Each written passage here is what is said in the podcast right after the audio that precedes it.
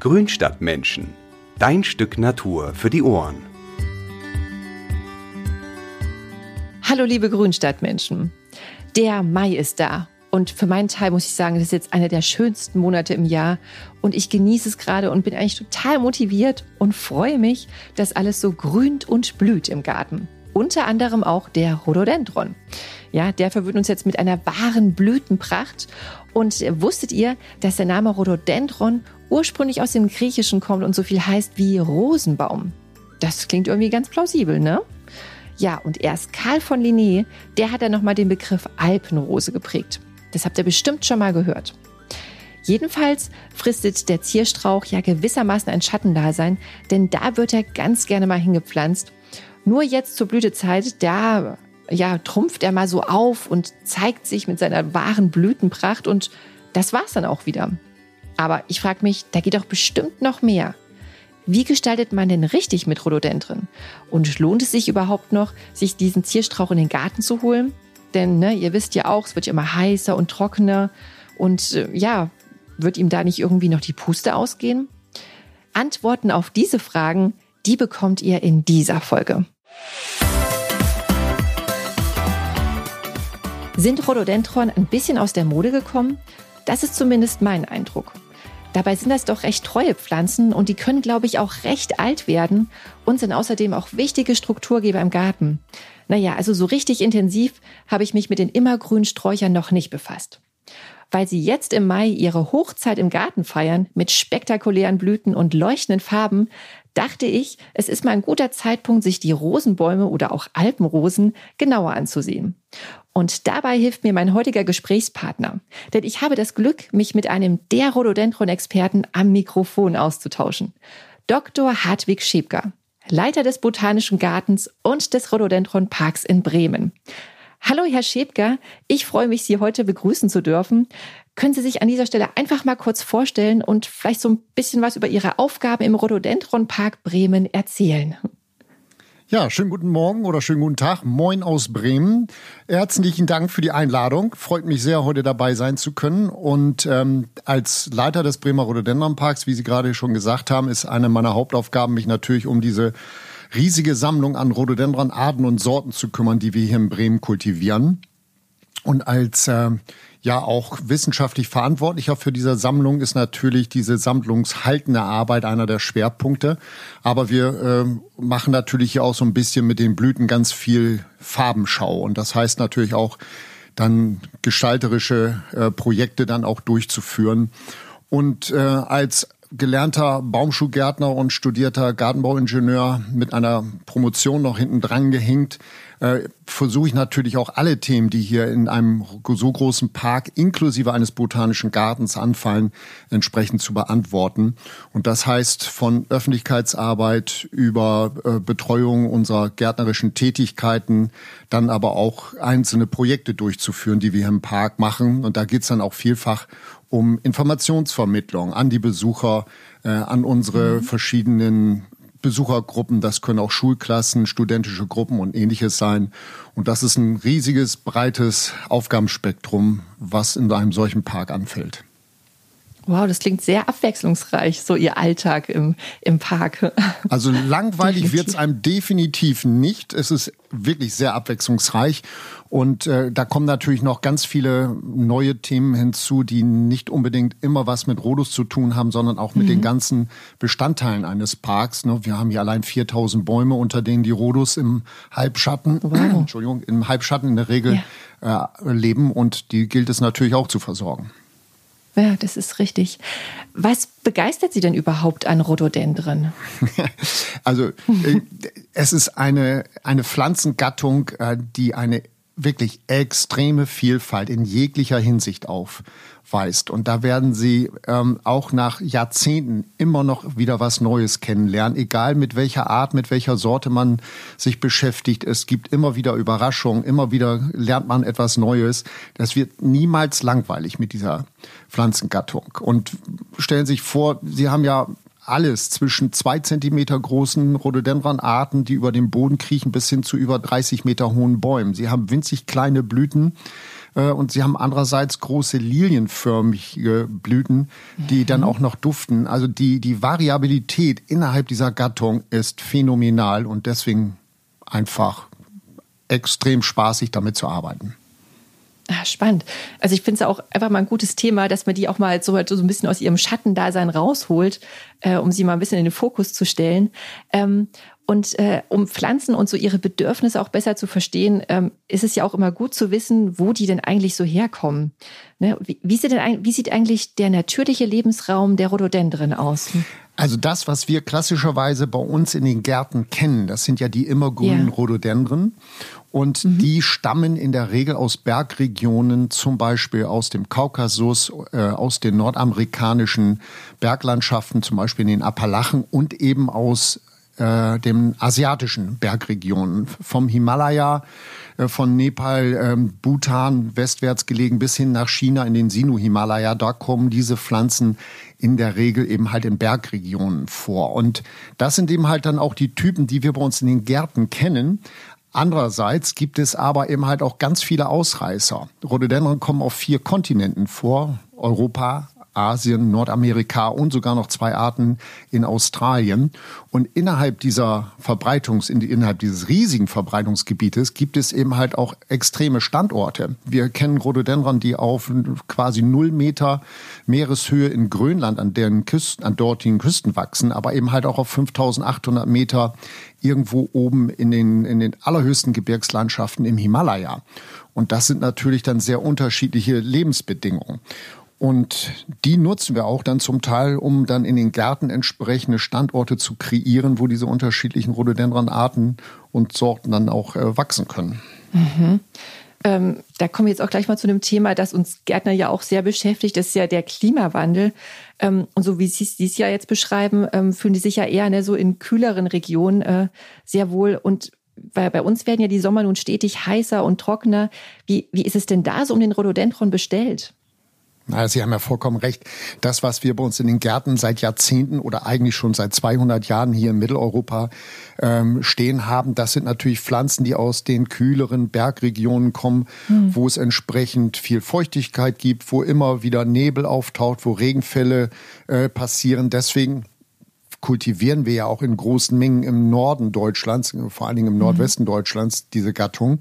Ähm, aber es sind eben halt auch ähm, Pflanzenarten dabei, die eben aus sehr trockenen Gebieten kommen.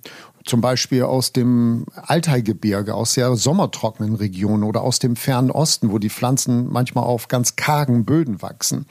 Und das sind dann eben halt auch die Pflanzen, die man durchaus nutzen kann, um gerade jetzt in Zeiten des, der Klimaextreme mit den warmen Sommern, mit den trockenen Sommern, da kann man eben halt auch ausweichen. Natürlich hat man die anderen Pflanzen nach wie vor noch im Garten stehen, aber wenn man eben halt über Neuanlagen nachdenkt oder über Neupflanzung, dann kann man also auch mit den vielen Möglichkeiten die es dort in dieser Gattung gibt, auch durchaus über trockene Standorte mhm. oder sommerwärmere Standorte nachdenken. Und das ist der Riesenvorteil dieser Gattung Rhododendron. Die ist so vielfältig, dass sie eigentlich für jegliche Gartensituation eine Lösung finden das große Problem ist, dieses publik zu machen. Deswegen mhm. bin ich mhm. auch froh, dass ich heute ein bisschen mich mit Ihnen darüber unterhalten kann, mhm. weil die allermeisten Leute denken natürlich immer an die immergrünen, die vor allen Dingen viel Feuchtigkeit benötigen. Aber die Gattung, wie gesagt, ist so spannend und so extrem reichhaltig, dass man eben halt auch für andere Situationen die entsprechenden Kandidaten finden kann. Ja, und welche, welche Arten oder Sorten sind denn so ne, für, die, für diese sommertrockenen Regionen, ähm, also so welche gibt es an Beispielen? Können Sie da ein paar nennen? Ja, äh, äh, natürlich. Das mache ich auch gerne. Äh, ja. Ich sagte auch gerade eben halt das Altai-Gebirge und der ferne genau. Osten. Und da kommt zum Beispiel eine Rhododendron-Art her in verschiedenen Varianten. Das ist Rhododendron dauricum. Und die wächst dort eben halt sehr sommerwarm und auch trocken. Und diese Art, die hat man gekreuzt mit einem, mit einer nordamerikanischen Art, die in den Appalachen auf den kahlen Bergkuppen in den dortigen Gebirgen wächst. Und äh, in diesen kahlen Bergkuppen können Sie sich vorstellen, die, die sitzen quasi fast auf nacktem Fels mit einem ganz bisschen Humus. Also die können nicht so unbedingt aus dem Vollen schöpfen. Und diese ja. beiden Arten sind miteinander gekreuzt worden. Und da gibt es eine spezielle Rhododendron-Gruppe, die wir als PGM-Gruppe bezeichnen. PGM ist die Abkürzung für Peter John Metzit, der diese Kreuzung vor vielen, vielen Jahrzehnten vorgenommen hat. Mhm. Und der hat aus diesen Kreuzungsprodukten verschiedene Sorten ausgelesen. Die sind heute auch gut erhältlich. Das sind dann PGM, PGM Elite, PGM Regal heißen die oder Checkmate. Das sind Sorten, die man wunderbar auch auf sonnigere Standorte pflanzen kann, die auch dann mit trockenen Sommern gut klarkommen. Mhm. Wobei ich fairerweise sagen muss, ja.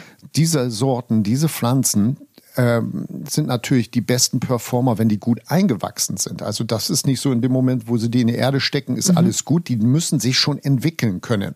Und in dem Moment, wo die einen guten Wurzelkörper gebildet haben, dann können die auch wirklich mit äh, widrigen Bedingungen letztendlich klarkommen und immer noch gut aussehen, schön blühen, dazu noch aromatische Blattdüfte und eine tolle Herbstfärbung. Was will man mehr? Mhm. Funktioniert. Mhm.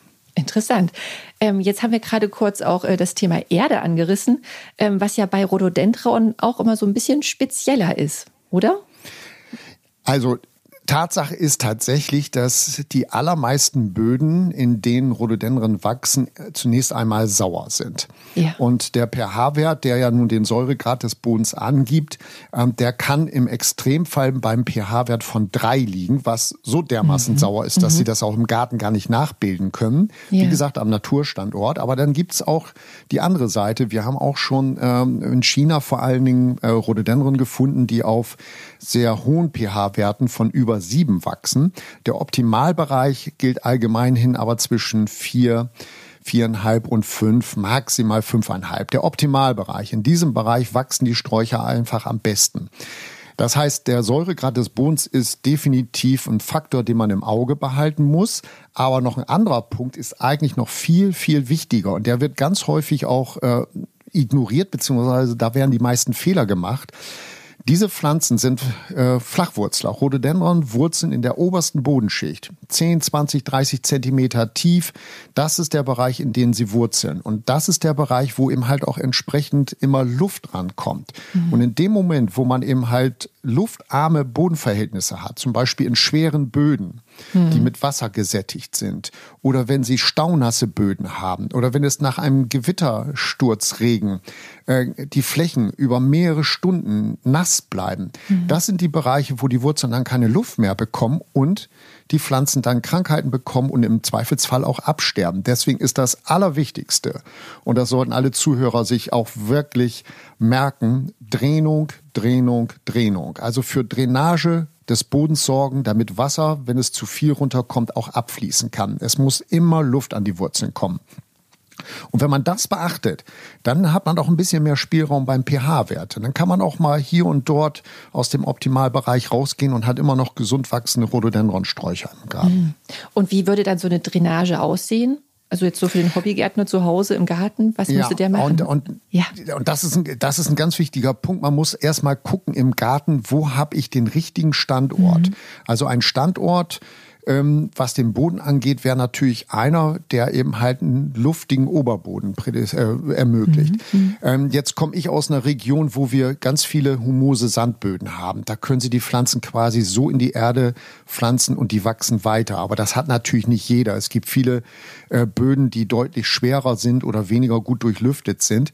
Und in diesen Fällen würde ich dann sagen, bevor man ein Loch buddelt, das mit einem Rhododendron-Substrat auffüllt, den Pflanze reinsteckt und ähm, es dann zu starken Regenfällen kommt und dieses Loch sich mehr oder weniger wie eine Badewanne mit Wasser hm. füllt mhm. ne, und die Wurzeln quasi angestaut werden, yeah. lassen Sie den Blödsinn, machen Sie lieber ein Hochbeet, sprich ähm, für eine, eine, gewisse Drainageschicht auf dem Boden sorgen. Das kann man mit zum Beispiel mit Holzgeschnetzelten machen, man kann das mit mit ähm, mit, mit Kies oder ähnlichem machen. Mhm. Auf jeden Fall eine Drehenschicht unter ja. die Wurzeln produzieren dann ein bisschen Rhododendron-Substrat verteilen auf dieser Drehenschicht, die Pflanze draufsetzen und dann diesen Rhododendron-Busch anhäufeln an den Seiten, sodass sie einfach wie so eine Art kleines Hügelbeet mhm. bekommen oder eben halt ein Hochbeet, was an den Rändern begrenzt ist mit Steinen oder mit, mit äh, Holzstämmen oder ähnlichem, mhm. weil dann können sie auch auf quasi vom pH-Wert und von der Durchluftung her suboptimalen Böden auch Rhododendron kultivieren. Überhaupt kein Problem. Mhm.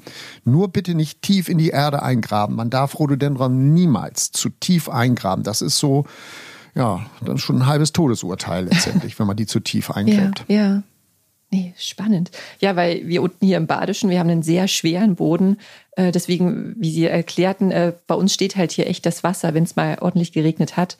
Deswegen würde sich so eine Drainage unbedingt anbieten. Ähm, ja.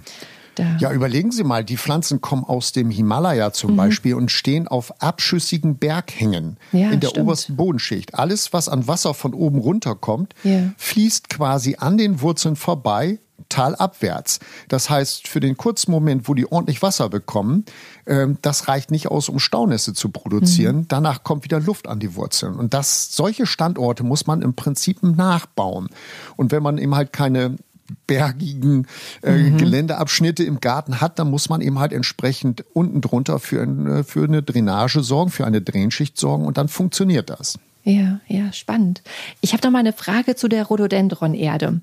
Und zwar, ja. ähm, ne, wie jetzt wir hier im Badischen, wir haben ja ne, keine, keine humösen oder sauren Böden äh, jetzt äh, hier in den Gärten. Und dann kauft man ja meistens äh, ne, eher so einen sauren, so eine Rhododendron-Erde ähm, aus dem Gartencenter. Und äh, viele sind ja immer noch mit Torfanteilen. Ähm, mhm. Welche Alternativen gibt es denn da, um sowas zu vermeiden? Hm? Also Sie können Torf bei der Kultur von Rhododendron eigentlich problemlos vermeiden.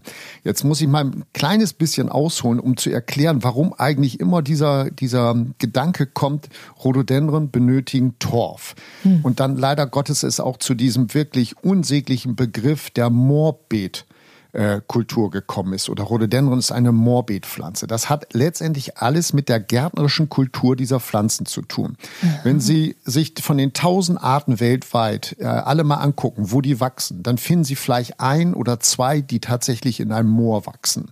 Mhm. Ich habe selber eine einzige Art in China gesehen, Rhododendron hippophoioides, die wuchs in einem Moor. Alles andere wächst auf ähm, Böden, die haben nichts mit Torf zu tun. In der gärtnerischen Kultur hat man aber vor 200, 150 Jahren festgestellt, dass man mit Torf am leichtesten das entsprechende saure, gut durchlüftete, aber auch wasserbindende Substrat herstellen kann.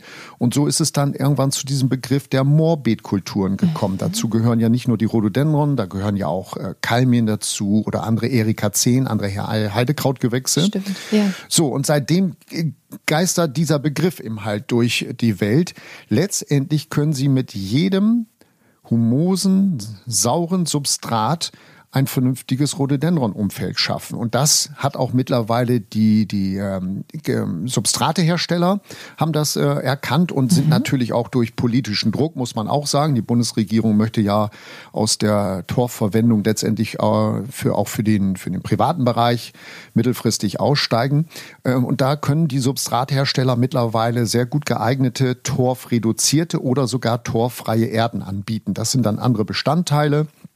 Da haben sie dann Rindenprodukte mit eingearbeitet, da sind dann äh, Kokosschalenanteile mit äh, verarbeitet. Viele verschiedene unterschiedliche Produkte gibt es da. Da muss man einfach auf die Verpackung schauen.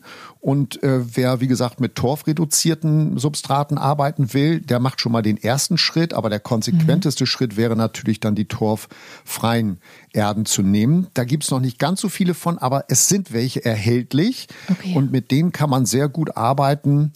Und äh, im Fachhandel bekommt man diese dann auch. Spannend. Danke für die Erklärung. Da ist man doch gleich wieder um einiges schlauer. Ja. Definitiv.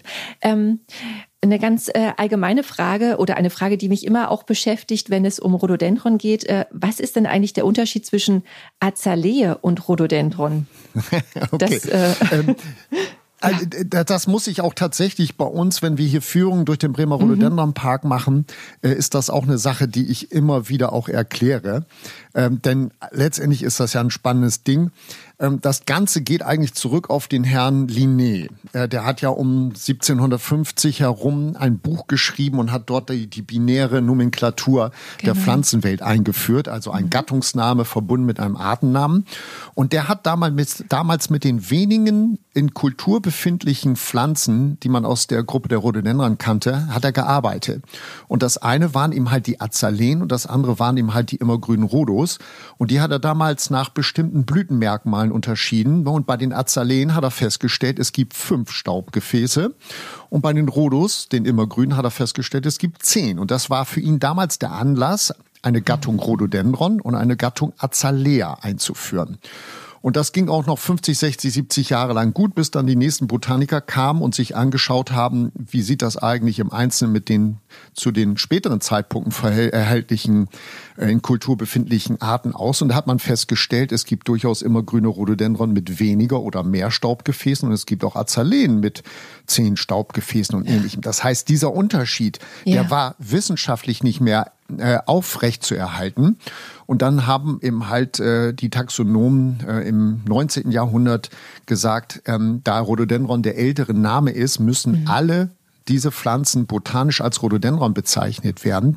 Der gärtnerische Begriff der Azalee hat sich aber gehalten bis heute. Mhm. Und deswegen sprechen wir immer noch von den sommergrünen Azaleen, die im Sommer, äh, die im Winter das Laub verlieren. Mhm. Und wir reden von den japanischen Azaleen, äh, die eben halt äh, so halb immergrüne Sträucher sind. Im Gegensatz dann zu den großen immergrünen Büschen, die wir als Rhododendron-Pflanzen ja kennen. Mhm. Okay, wieder, wieder etwas Neues erfahren. Sehr gut. Ähm, bleiben wir doch gleich nochmal bei der Rhododendronblüte. Ähm, also jetzt so im Mai ist ja so die Hochzeit ne, dieser Blüte, aber wann beginnen so die ersten zu blühen und wann so die, die spätesten? Also ich bin ja schon fast geneigt zu sagen, äh, zwölf ja. Monate im Jahr, es wird durchgeblüht. Was, äh, wenn man so wie ja, wenn man so wie wir hier im Bremer Rhododendron Park, wir haben ja die weltweit größte Rhododendron-Sammlung hier vor Ort. Wow. Äh, wir haben mehr oder weniger in jedem Monat im Jahr etwas Blühendes zu präsentieren. Ähm, da muss man allerdings fairerweise sagen, wir haben Gewächshäuser, in denen dann auch entsprechend die nicht winterharten Rhododendron-Arten und Sorten blühen und die fangen zum Teil äh, schon im, im Herbst und im Winter an zu blühen. Wenn ich jetzt aber mal nach draußen gucke, mhm. dann sind bei uns tatsächlich die ersten Rhododendron-Pflanzen äh, wenn das Wetter mal so ganz vorteilhaft ist, dann fangen die ersten im Dezember an zu blühen. Spätestens aber dann im Januar, Februar sind die ersten Blüten da und das setzt sich dann fort über den März, wo dann auch schon ein bisschen mehr kommt. So richtig los geht's dann im April. Der mhm. Höhepunkt ist definitiv der Mai. Und dann läuft das so ein bisschen aus in den Juni und zum Teil auch Juli hinein. Und dann haben wir auch noch im Hochsommer die ein oder andere Wildform, die draußen blüht.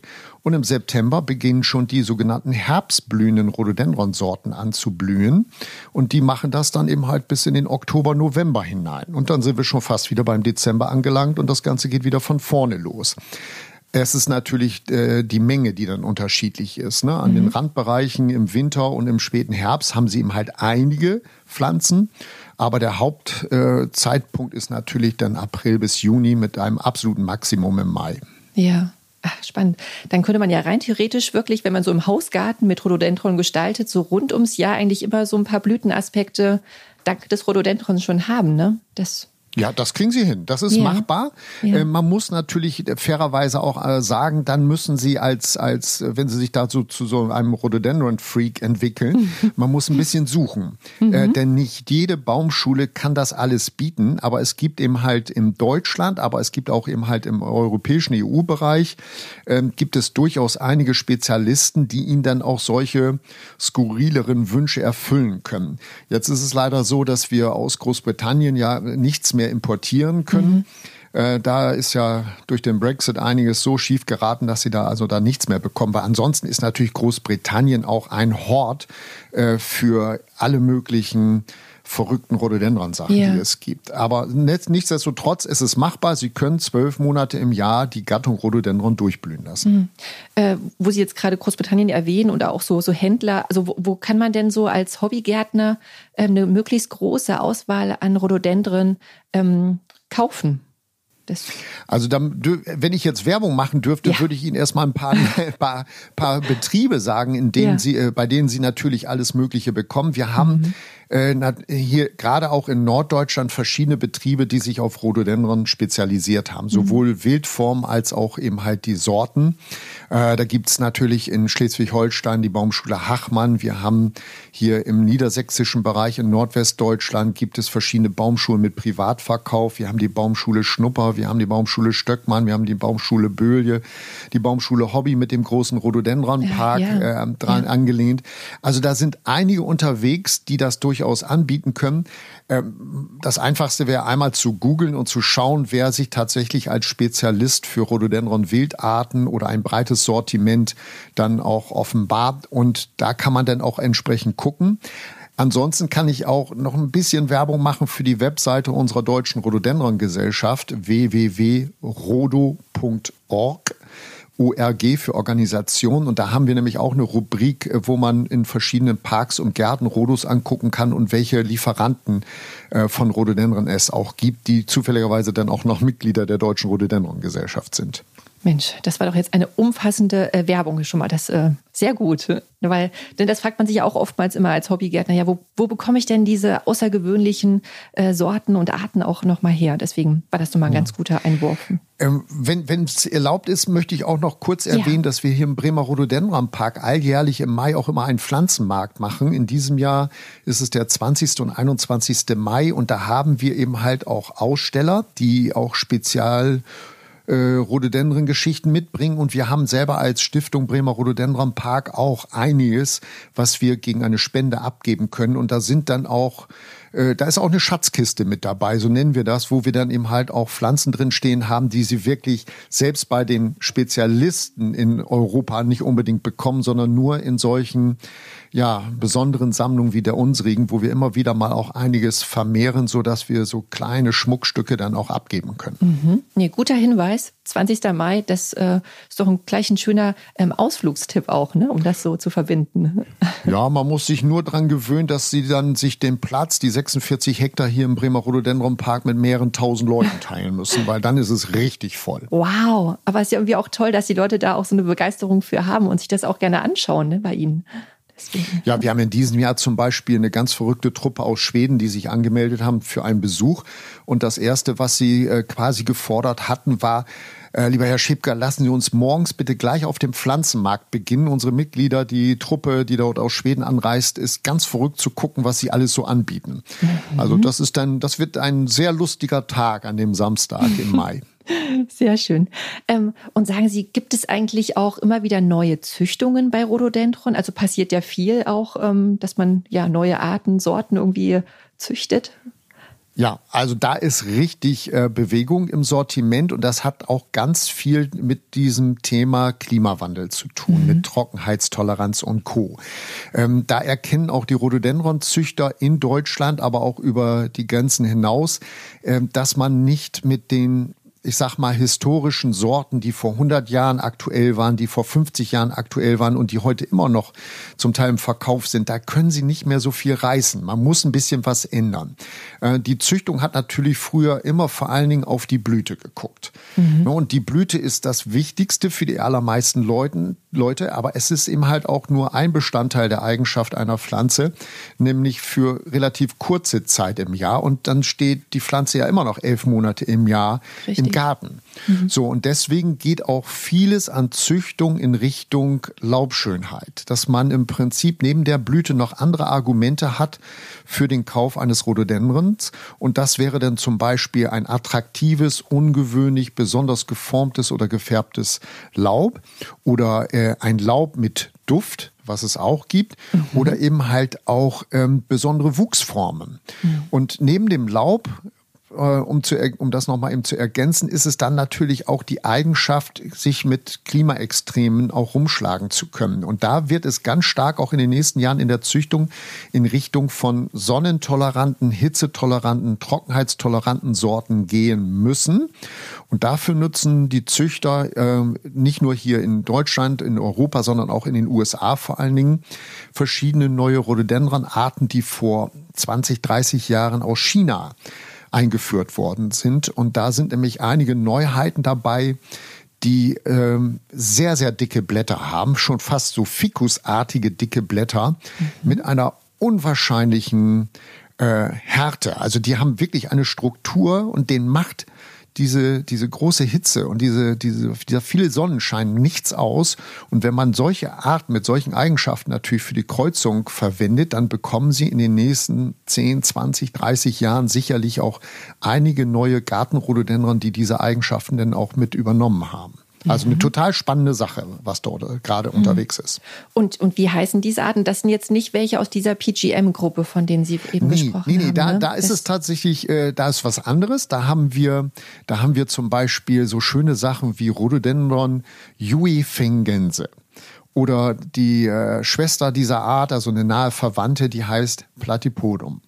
Und diese mhm. Arten, die sind in kleinen Stückzahlen mittlerweile auch schon äh, erhältlich. Da muss man so ein bisschen googeln und gucken, wer denn diese Pflanze denn auch anbietet. Und das sind so die Zukunftsrhododendron, möchte ich sagen. Und dann mhm. gibt es auch noch eine ganze Gruppe von Rhododendron-Arten, häufig auch aus China kommt, die in äh, ungefähr so auf zweieinhalb, dreitausend Meter Höhe auf sehr trockenen, südwärts geneigten Hängen wachsen.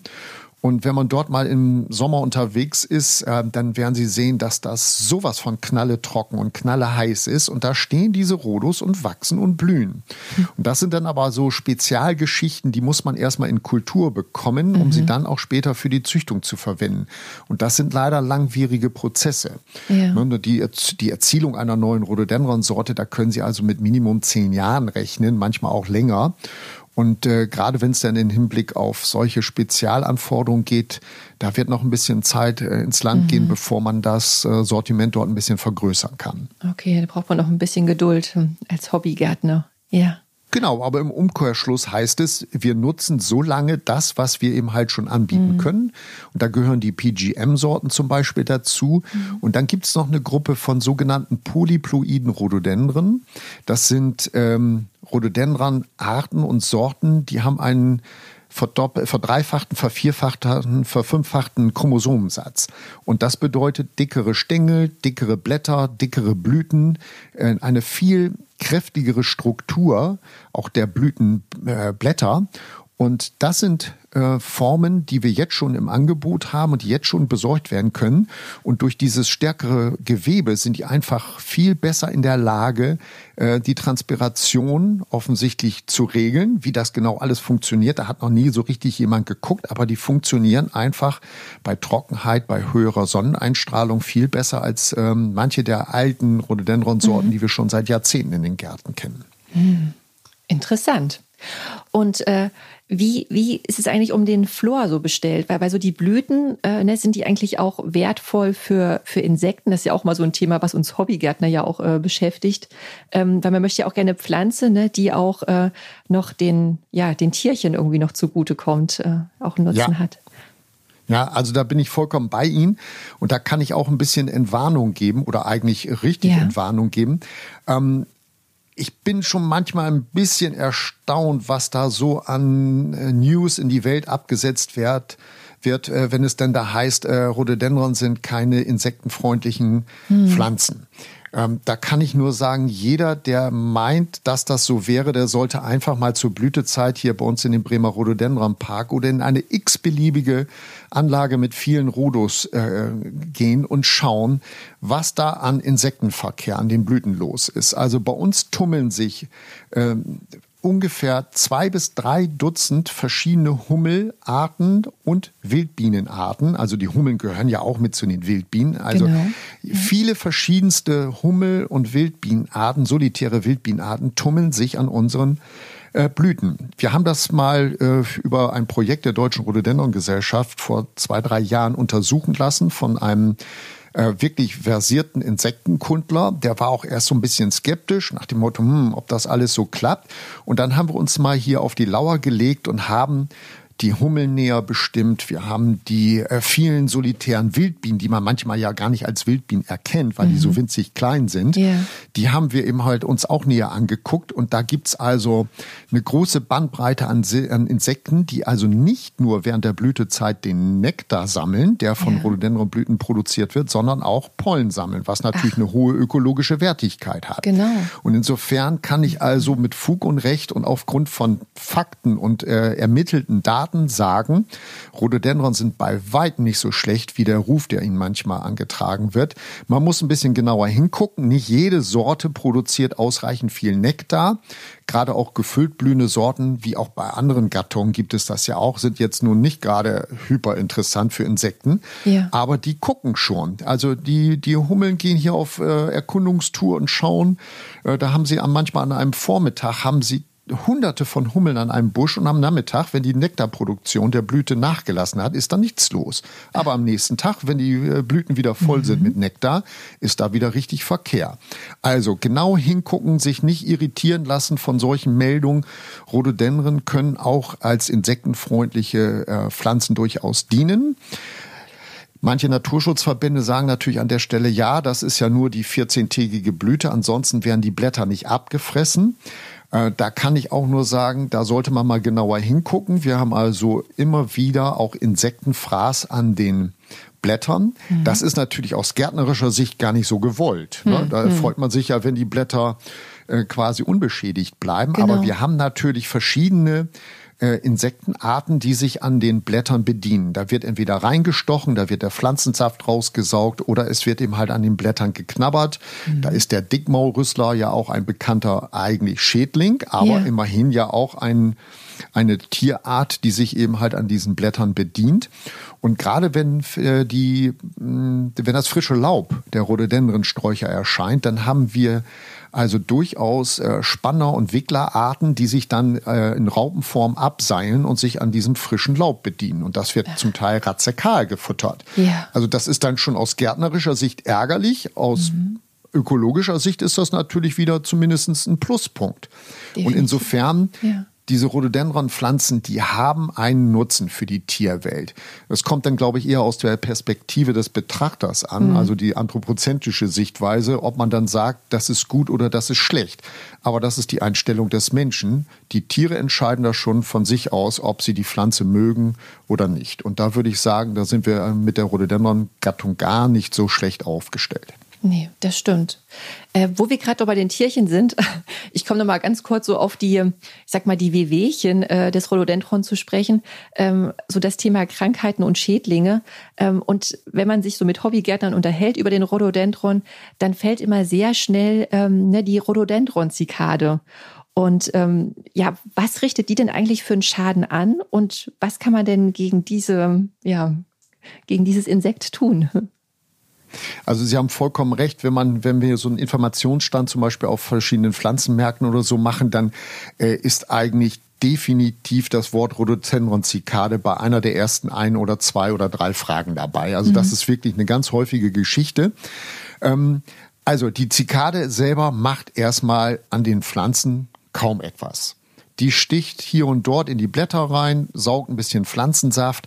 Das ist aber nichts, was den Rhododendronstrauch in irgendeiner Form schädigt.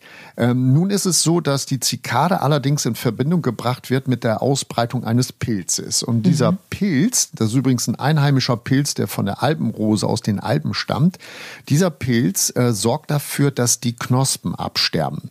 Und das wird mhm. dann immer erkennbar, wenn man gerade im März, April, Mai äh, plötzlich so schwarze Finger bekommt, wenn man so eine Knospe mal angefasst hat. Das ja. sind nämlich die Sporen des Pilzes, die dann in der Zeit gebildet werden, und zwar am Ende des Lebensprozesses dieses Pilzes. Der hat nämlich im Sommer letzten Jahres äh, quasi die Knospe befallen mhm. und hat dann von innen heraus alles ausgesaugt. Und wenn er denn damit fertig ist, dann streckt er seine Sporenbehälter nach draußen und dort sind diese schwarzen Sporen drin. Das ist das, was wir an den Fingern sehen. Und die Zikade hüpft nun mal von Strauch zu Strauch und gelegentlich kommt sie mal auch an eine solche befallene Knospe und trägt dann Spuren des Pilzes zu einer gesunden Knospe. Und da die Zikade im Sommer, vor allen Dingen so im Juli, August, äh, mhm. kleine Löcher in die Knospen bohrt, um dort ihre Eier abzulegen, transportiert sie quasi die Sporen von A nach B. Was vorher eine Chance von 1 zu einer Milliarde war, war jetzt durch diesen DHL-Transport, also Pakettransport mhm. bis vor die Haustür, ist plötzlich eine Chance von 1 zu 1000 vielleicht nur. Und deswegen geht man äh, so vom Prinzip her davon aus, wenn ich die Zikade bekämpfe, habe Ja. ich auch keine Probleme mehr mit dem Knospensterben. Das ist allerdings auch ein kleiner Trugschuss, weil äh, es gibt ja immer noch Sporen in der Luft, die dann zu so einer Eintrittsstelle an einer Knospe kommen können. Das heißt, selbst wenn die Zikade weg ist, kann immer noch das Knospensterben auftreten, allerdings nur in deutlich geringerer Form. Das muss man dann allerdings auch zugeben. Und wenn man was dagegen machen möchte, würde ich Ja. immer sagen, solange man kann, die kna schwarzen Knospen ausbrechen ähm, und ansonsten ähm, das Problem einfach hinnehmen oder konsequent die Rhododendron-Sorte, die befallen ist, die jedes Jahr befallen wird, rauswerfen. Denn es gibt genügend ähm, tolerante, resistente Sorten, die kein Knospensterben bekommen, weil die Zikade zum Beispiel sich nicht auf diesen Pflanzen aufhält. Und das ist eine ganz spannende Geschichte, denn viele von diesen ähm, resistenten Sorten haben entweder eine ganz dicke Cuticula, da können die Zikaden nicht reinstechen, das ist mechanisch einfach nicht möglich, oder sie haben eine Haarschicht auf der Blattober- und Blattunterseite. Und das sind dann äh, Haare, die finden die äh, Zikaden doof. Also das, das mögen die nicht. Da gehen die nicht hin und dann stechen die natürlich auch nicht in die Blätter oder legen irgendwelche Knospen ab. Die meiden dann solche Rhododendron-Sorten. Auf diese Sorten kann man tatsächlich dann eben ausweichen. Und davon gibt's eine Menge. Also wenn ich mal ein paar Namen Genau. sagen Oh, darf, gerne, dann gibt gerne. es eben, ja, da gibt's also so Sorten wie Rhododendron Abba, Rhododendron Album Novum, Berliner Liebe, Dagmar, Goldbukett, Heiterbu, Roland und so, die werden eben halt nicht befallen. Und äh, wenn man danach ein bisschen Ausschau hält, das sind zum Beispiel Informationen, die man auch bei uns über die Deutsche Rhododendron-Gesellschaft bekommt, äh, dann hat man letztendlich auch gar kein Problem mit dem Knospensterben, geschweige denn mit der Zikade. Interessant. Das war mir nämlich auch gar nicht bewusst, dass, dass sie nur manche äh, ne, Sorten oder Arten irgendwie befallen und äh, dass es tatsächlich auch resistente Rhododendren da irgendwie auch gibt. Das ähm, ist gut. Naja, und jetzt müssen Sie auch noch eins überlegen. Der Pilz ist natürlich ein Organismus, der bestimmte Rahmenbedingungen braucht. Und wenn die Rahmenbedingungen in einem Jahr mal nicht stimmen, Ja. äh, es ist zu kalt, es ist zu trocken, es ist zu heiß, was auch immer, dann haben Sie eine Sorte, die im Vorjahr total befallen war, ist im nächsten Jahr kaum oder gar nicht befallen. Und zwei Jahre später geht das Spiel wieder von vorne los. Das heißt, Sie haben auch immer einen Wechsel im Befallsgrad. Und wenn Sie dann vor allen Dingen einen vielfältig strukturierten Garten haben, beziehungsweise eine vielfältige Rhododendron-Sammlung, ähm, dann haben Sie einfach auch immer Sorten dabei, die nicht befallen sind und die andere ist mal ein bisschen befallen. Deswegen, wie in so vielen Bereichen, Vielfalt macht's. Ne? Wenn man sich auf eine Sache beschränkt, dann muss man sich nicht wundern, dass diese eine Sache auch mal daneben gehen kann. Wenn man aber eben halt viele unterschiedliche Sachen auch in einem Garten pflanzt, dann hat man auch eine viel höhere Abwehrkraft insgesamt und viel mehr Spaß auch noch. Das stimmt, das ist richtig. Ähm, und Sie, wir haben ja am Anfang drüber gesprochen, dass ähm, der Rhododendron ne, sehr ein Flachwurzler ist. Ähm, und mich würde noch interessieren, so wie kann man denn den gestalterisch noch ein bisschen mehr hervorheben? Also sprich, wie kann man den denn so unterpflanzen? Also ist das überhaupt möglich mit Stauden oder Gräsern? Also die, die Bandbreite dessen, was sie mit Rhododendron kultivieren oder zusammenpflanzen können, die ist riesig. Das ist erstmal vor allen Dingen persönlicher Geschmack. Ähm, auf der anderen Seite kann man sich natürlich dann auf, auch auf Literaturhinweise verlassen oder aus, auf Empfehlungen aus irgendwelchen Gartenforen oder so. Und da würde ich vor allen Dingen erstmal unterscheiden zwischen den klassischen Begleitern und den moderneren Begleitern. Und bei den klassischen Begleitern, da haben sie einerseits natürlich bodenbedeckende Pflanzen. Das kann, äh, das kann der Pachyandra, die kleine Pachyandra-Staude sein, das kann dann irgendwie sogar ein Efeu sein, das kann ähm, ein Lamium, eine Goldnisse sein. Ähm, da gibt's viele verschiedene Sachen. Äh, spannender wird's dann in dem Moment, wo sie Stauden unter Pflanzen, die auch noch äh, mehrere gute Eigenschaften haben, wie zum Beispiel die Elfenblumen, Epimedium, die ja einerseits schön blühen und dann häufig ja eine tolle Blattverfärbung oder auch herbstliche Verfärbung haben. Das sind total dankbare, super gute Begleiter von Rhododendren. Und wenn man dann eben halt das Ganze noch ein bisschen spannender gestalten will, dann geht man auch in die Hochstauden oder sogar in die Gräsergeschichten rein. Und dann wird's richtig spannend. Ähm, da hat man jede Menge äh, Gestaltungsmöglichkeiten. Und das probieren wir auch gerade hier im Bremer Rhododendron Park zum Beispiel aus, dass wir versuchen, auch viele neue ähm, Stauden und Gräser auch mal Ja. auszuprobieren. Gräser werden im Zusammenhang mit Rhododendron vollkommen unterschätzt. Also da gibt's klassisch gesehen ganz, ganz wenige Sachen. Aber wenn Sie sich anschauen, was Sie zum Beispiel mit dem japanischen Berggras Hakoniklur mhm. an Möglichkeiten haben, um tolle Aspekte zu schaffen, das ist phänomenal. Da können Sie mit grünem Laub arbeiten, mit gelblich oder weißlich grün gerandetem Laub arbeiten. Das ist richtig, richtig toll. Äh, wir arbeiten hier auch sehr viel mit Zwiebelpflanzen, ob das zum Beispiel das atlantische, ähm, na, wie heißt sie denn auch das, äh, die Ach Gottchen, jetzt ist mir der Name tatsächlich noch mal eben entfallen. Nicht so schlimm. Hasenglöckchen. So, jetzt habe ich es. Das atlantische Hasenglöckchen.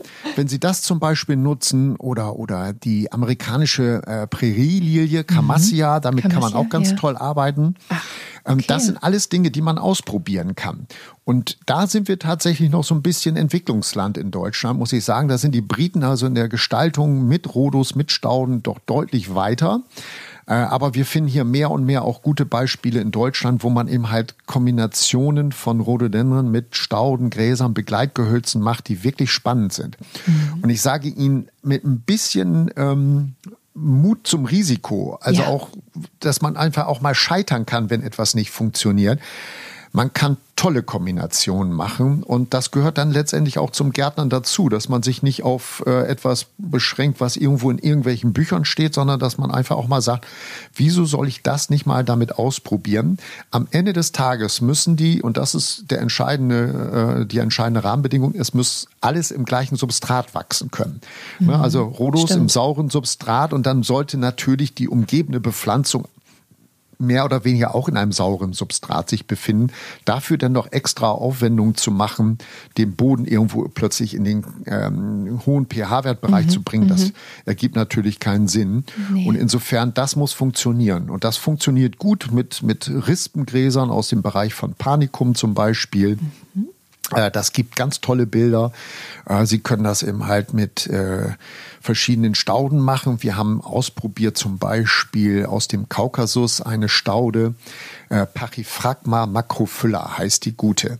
Und das ist ein, ein, Kraut, was im Frühjahr, was jetzt gerade auch in den Frühjahrswochen ähm, ungefähr um die zwei, zweieinhalb Monate lang blüht und damit hellen sie auch dunkle Bereiche zum Beispiel auf, weil diese weißen Blüten, mhm. das ist ein Frühlingsgruß allererster Güte. Und wenn dann darüber so langsam die ersten Rhodus anfangen zu blühen, und mit Weiß können Sie ja quasi fast jede Farbe kombinieren. Ja, ja, dann stimmt. kriegen Sie ganz, ganz tolle Bilder. Und das sind so Dinge, die man einfach mal ausprobieren muss, sich nicht abschrecken lassen, einfach tun, gucken und wenn es nicht gut aussieht, ändern Dann und was anderes ändern. ausprobieren. Ja. Und äh, wir haben jetzt noch gar nicht so richtig über den Standort im Garten so gesprochen, weil ich glaube, so voller Schatten, das mögen die Rhododendron wahrscheinlich auch gar nicht, oder? Sagen wir mal so, ich würde sie niemals als Schattenpflanze bezeichnen. Also ja. im tiefen Schatten, wenn sie wirklich äh, im Prinzip kein direktes Sonnenlicht abbekommt, dann mhm. können diese Sträucher überleben. Gar keine Frage. Sie bilden dann größere Blätter, um noch so ein bisschen Photosynthese wenigstens machen zu können. Aber sie werden nicht großartig zur Blüte kommen. Deswegen gilt eigentlich auch jetzt gerade unter diesen, äh, unter dem Aspekt der, der Trockenheitstoleranz, mhm. ähm, sind eigentlich die halbschattigen Standorte die besten.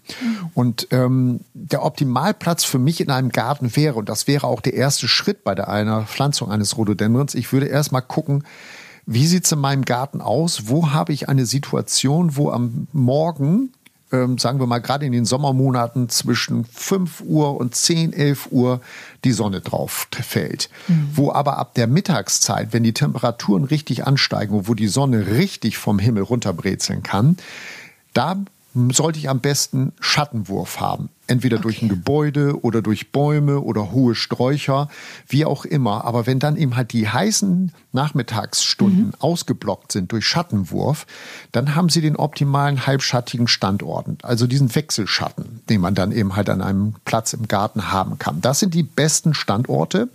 Und das hat auch ein bisschen was mit der Pflanzengesundheit zu tun. In dem Moment, wo Sie diese Pflanzen in einem Halbschatten sitzen haben, nehmen sie natürlich auch der Pflanze den Stress, den nehmen sie ihnen mhm. weg. Ne, wenn die sich am Nachmittag nicht aufheizt, dann wird die auch nicht so anfällig sein. Und der Standort entscheidet letztendlich auch über die Gesundheit der Pflanzen, äh, wenn diese dann älter werden. Wenn die Pflanzen gut eingewachsen sind und dann diesen Wechselschatten haben, perfekt. Dann mhm. funktioniert das.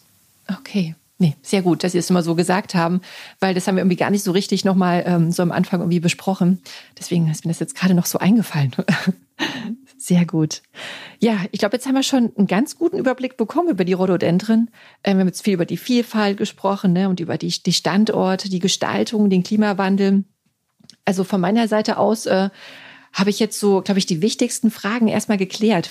Haben Sie noch irgendeinen Punkt, den Sie unbedingt nochmal die, die, an die Hörer weitergeben möchten?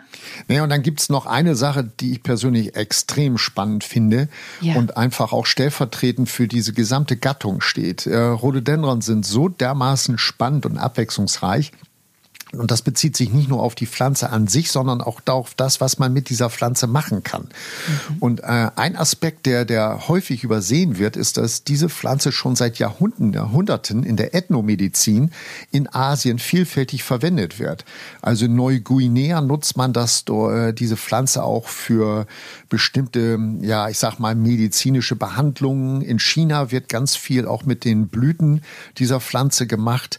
Ähm, grundsätzlich muss man natürlich wissen, wissen, dass alles, was so in den Rhodus drinsteckt, ähm, eigentlich eher in die Richtung von toxisch geht. Ne? Da sind okay. verschiedene ja. Inhaltsstoffe drin, die nicht ganz so gesundheitsfördernd sind. Aber wie immer bei solchen Themen, die Dosis macht das Gift. Mhm. mhm. Und ähm, es ist tatsächlich so, dass in den Pflanzen jede Menge sogenannte Sekundärstoffe stecken, die eben halt eine antibiotische Wirkung haben. Und wir sind hier in Bremen zusammen mit der äh, Jakobs-Universität auch dabei gewesen, zu schauen, welche dieser Stoffe tatsächlich potenzielle neue Antibiotika sind. Und das ist mhm. erstaunlich, was in diesen Pflanzen drin ist. Die gibt es ja schon seit Jahr Tausenden, ja, ja Millionen auf der Erde und haben, die haben natürlich alle für sich so ein gewisses, einen gewissen Cocktail in den Blättern drin, mhm. die ihnen helfen, sich gegen Fressfeinde zu wehren. Ja. Und das ist etwas, was man sich natürlich auch zunutze machen kann. Und deswegen wird eine der spannendsten Geschichten der Zukunft sein, zu schauen, ob man aus den Rhododendron-Blättern neue Antibiotikas bekommen kann, die wir zweifellos auch brauchen. Mhm, definitiv. Ein sehr interessanter Aspekt. Habe ich noch nie drüber nachgedacht, über die ja, medizinische Verwendung. Ja, das war doch jetzt eigentlich ein schöner Abschluss äh, für unsere Folge. Ähm, Herr Schäbker, wahrscheinlich könnten wir uns noch stundenlang über Rhododendron unterhalten. Ich bin mir ziemlich sicher. Ähm, ja, das kriegen wir hin. das kriegen wir hin, ne? Aber ich weiß, Sie haben auch gerade alle Hände voll zu tun, weil ne, jetzt äh, natürlich viele Besucher auch in den Park äh, stürmen, quasi regelrecht. Ähm, und äh, da möchte ich mich eigentlich ganz herzlich bedanken, dass Sie sich überhaupt die Zeit genommen haben ähm, und mir so ein paar Fragen zu beantworten. Und ich fand es sehr interessant und irgendwie sehe ich jetzt den Rhododendron nochmal mit ganz anderen Augen. Wenn euch noch was zum Thema Rhododendron eingefallen ist oder ihr uns eure blühenden, zauberhaften Rhodos im Garten zeigen möchtet, dann schickt uns gerne eure Fotos und Fragen über Instagram oder einfach auch per E-Mail. Die Adressen dazu, die findet ihr wie immer in den Show Notes. Und wenn ihr auf dem Laufenden bleiben wollt, dann könnt ihr diesen Podcast auch bei eurem Lieblingsstreaming-Dienst abonnieren. So, jetzt habe ich aber genug geredet. Ich wünsche euch viel Spaß im Garten. Genießt den Mai in seiner Pracht und Blütenfülle. Und dann sage ich einfach mal bis zum nächsten Mal. Tschüss, eure Karina.